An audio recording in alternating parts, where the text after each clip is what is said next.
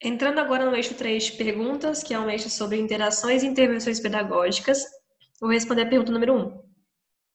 De que forma você tem planejado os momentos de interação com e entre os alunos da sua turma? Eu tenho 14 turmas, então assim, são muitas turmas.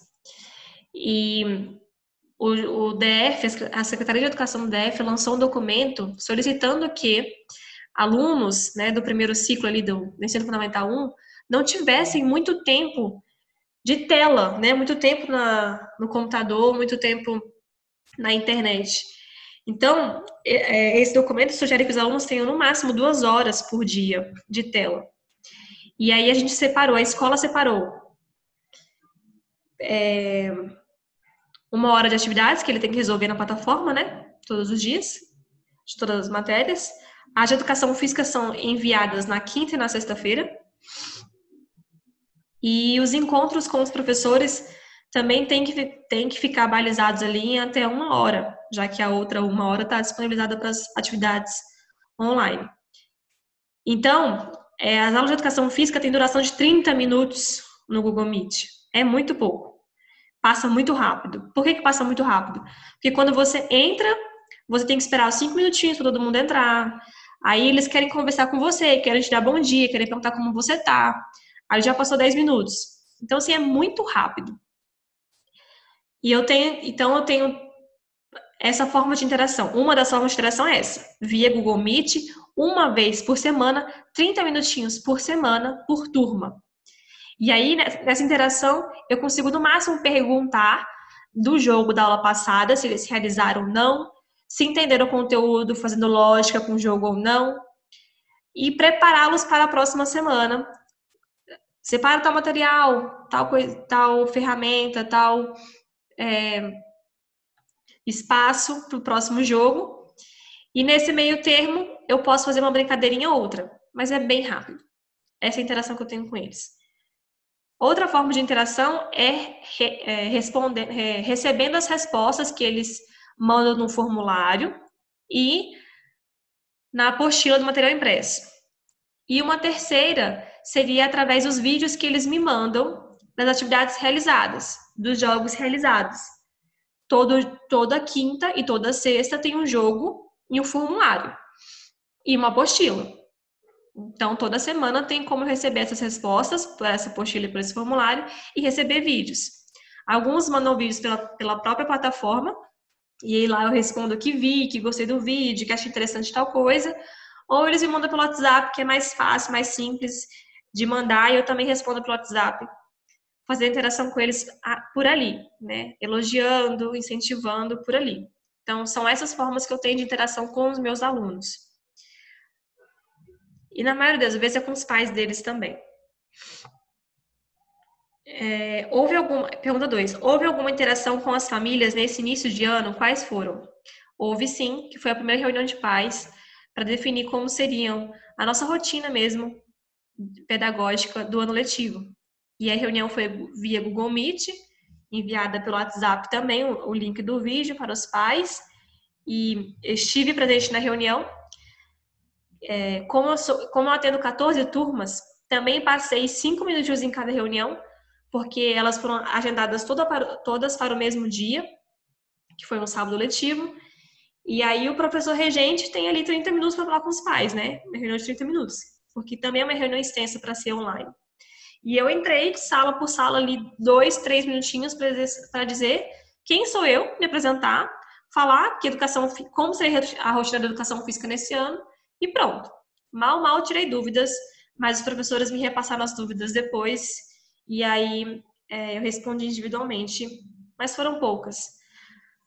Vou, vou exemplificar a minha rotina, que eu disse na reunião de pais. Qual é a rotina da educação física?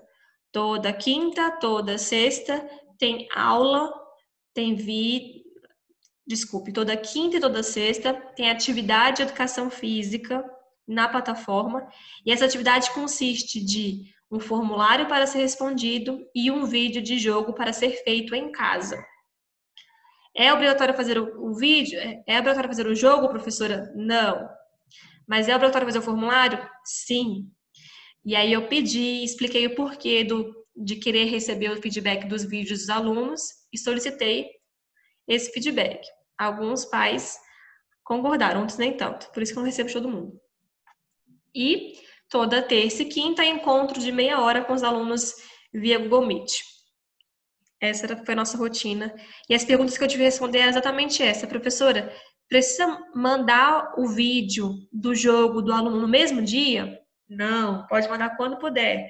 Até a próxima semana eu aceito, entendeu? São perguntinhas assim, bem simples. Pergunta 3. Quais os maiores desafios do trabalho pedagógico nesse ano letivo de 2021? O principal desafio para a educação como um todo é conseguir alcançar a todos, que a gente não alcança. É uma frustração gigantesca, porque a gente não consegue atingir todos os alunos.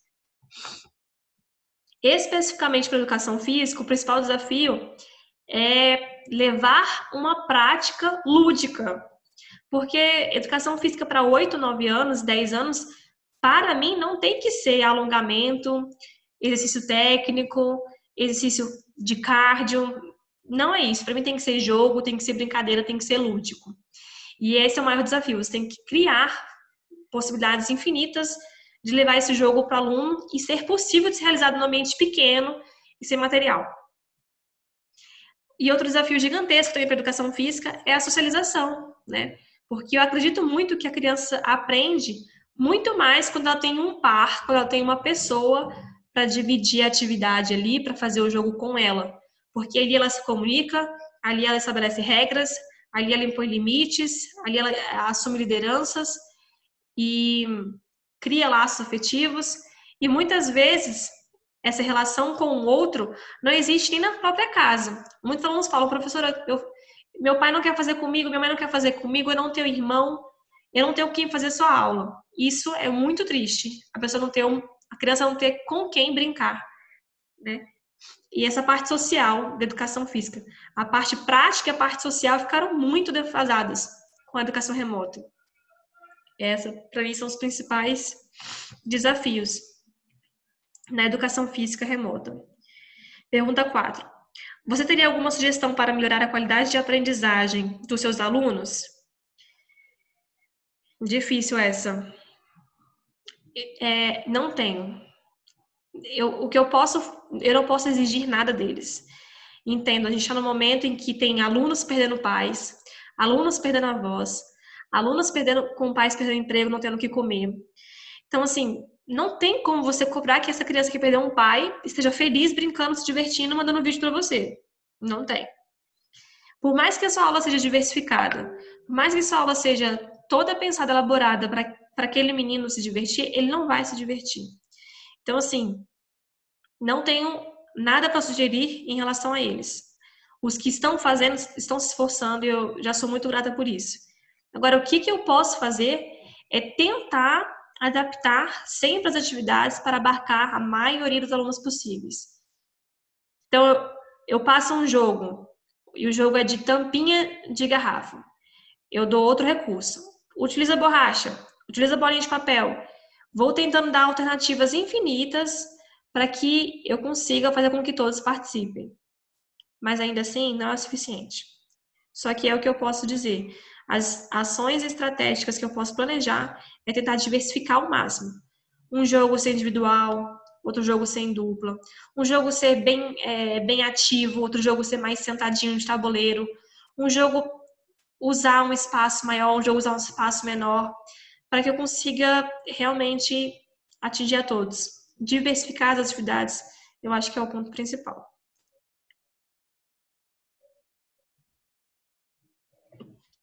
Entrando no eixo 4, que é o encerramento da entrevista, vou, vou responder a pergunta número 1. Você, enquanto professor, deseja complementar algum aspecto importante que não tenha sido abordado durante a entrevista? É, eu acredito que não. Assim, é, é importante falar que o professor tem sido muito criticado, apedrejado até, pela educação estar, estar do jeito que está. Mas, assim, eu tenho muito orgulho dos meus, dos meus colegas professores que se esforçam além do seu limite para conseguir fornecer educação de qualidade aos alunos. E a gente tem que consertar tudo o que a secretaria, o que o governo não, não fornece. Então, o governo diz que fornece internet, mas não fornece. Então, a gente tem que ir atrás do aluno que tem internet, e atrás do aluno que não tem internet. Aí o, o professor vai atrás, consegue, só que o, o, o aluno não consegue entrar na plataforma. Aí o professor abre espaço no WhatsApp e, o, e esse aluno manda mensagem de madrugada, manda de noite, e o professor levanta para tirar dúvida. Então, assim, é, eu valorizo muito o professor, os professores, e acho que eles que estão quebrando as arestas, arestas para conseguir uma educação de qualidade e não o governo. Então, se eu tivesse que complementar, seria isso. E a pergunta 2, muitos afirmam que 2020 foi um ano, um ano escolar perdido para os alunos. Como você avalia esse, essa afirmação? O ano de 2020, pedagogicamente, para alguns, foi perdido sim. Por quê? É, alguns alunos abandonaram a escola, então perderam esse ano letivo. letivo. Outros alunos se encontraram em situações super vulneráveis, passando fome, perdendo familiar, tendo que trabalhar, assistindo aula, não é o meu caso, mas assistindo, eu já ouvi casos de professor dando aula para aluno que estava fazendo entrega de comida, trabalhando. Então, esse aluno não está 100% focado na educação, nas aulas. E há motivo para não, não estar, né? Então, assim, para esses alunos, o ano pedagogicamente foi sim perdido, né? Talvez a nossa, a nossa, o nosso maior ganho seja permanecer aquele vínculo entre escola e aluno. Aqueles que conseguiram continuar 2021 na escola já é o principal ganho. Mas, pedagogicamente, sim, os alunos estão com muita defasagem. Alunos no quarto ano, que eram para ter sido alfabetizados no terceiro ano, muitos estão semi-alfabetizados, não completaram a alfabetização. É complicado, não é fácil os professores tentam diversos recursos, mas a dinâmica do remoto é muito difícil. O aluno tem dúvida hoje, o professor responde, mas só encontra com ele no, no dia seguinte, por mais 30 minutinhos ali, é difícil ele tirar dúvida de todo mundo. Alguns pais respondem pelos alunos nos formulários e a gente não sabe realmente avaliar se aquele, aquela resposta é do aluno ou não, diagnosticar se está lendo ou não. Então, assim, é muito complexo. Eu Infelizmente, concordo com essa afirmação, porém, acho que os ganhos são de manter vinculado o aluno à escola, de ter manter a mente ocupada quando o aluno podia estar ali ocupado, né, de, de dar um apoio emocional que nós damos, a educação física, de dar uma oportunidade de lazer dentro de casa, de um jogo orientado, uma ideia de atividade, que fez os alunos sorrirem, brincarem sim. Então, os ganhos foram mais esses emocionais, sociais, do que é, pedagógicos. Infelizmente, sim. Bom, Jefferson, encerro aqui minha entrevista. Espero ter ajudado e desejo sucesso na sua formação como professor, que você se torne mais um de nós, que faz muito por nosso principal cliente, que é o nosso aluno. É, é por ele que nós brigamos, que nós lutamos e é a ele que queremos bem. Obrigada, abraço.